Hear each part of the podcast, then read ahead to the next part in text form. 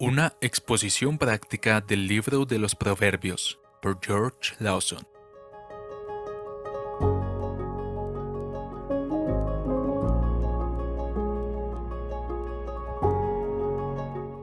Capítulo 2, versículo 9.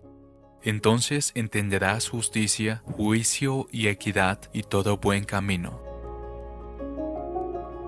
La alabanza a los caminos de la sabiduría no tiene fin. El temor y el conocimiento de Dios no es solo el principio, sino la perfección de la sabiduría. Pero los amantes de la sabiduría tienen también aquellas instrucciones que son necesarias para guiarlos en su comportamiento hacia los hombres. A ellos se les enseña a caminar justa y sabiamente y de qué manera deben comportarse en cada asunto. Cuando un viajero se dirige a un lugar lejano, le resulta agradable que le informen de que su camino es seguro y que puede recorrerlo sin dificultad. Ahora bien, como el camino de la santidad es el camino de la paz, las escrituras nos dan suficientes indicaciones para cada paso del mismo.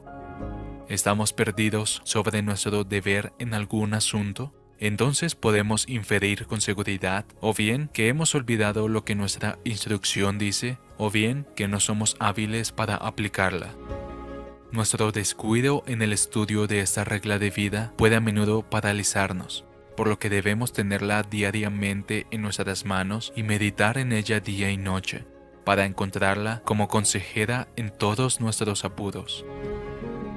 El Espíritu es prometido como nuestro guía a través de este mundo y Él nos instruye por medio de su palabra, abriendo nuestras mentes para que entendamos y dirigiendo nuestra conducta en el camino que ella prescribe. ¿Está el santo perdido en cuanto al camino del deber en algún caso particular? Que ore como hizo David en tales casos y como este hombre santo será guiado en el camino de la verdad.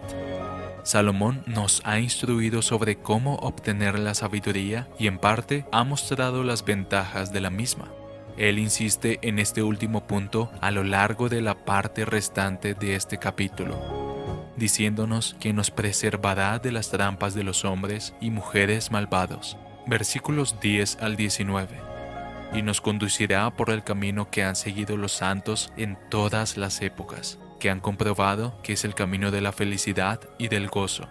Versículos 20 al 22.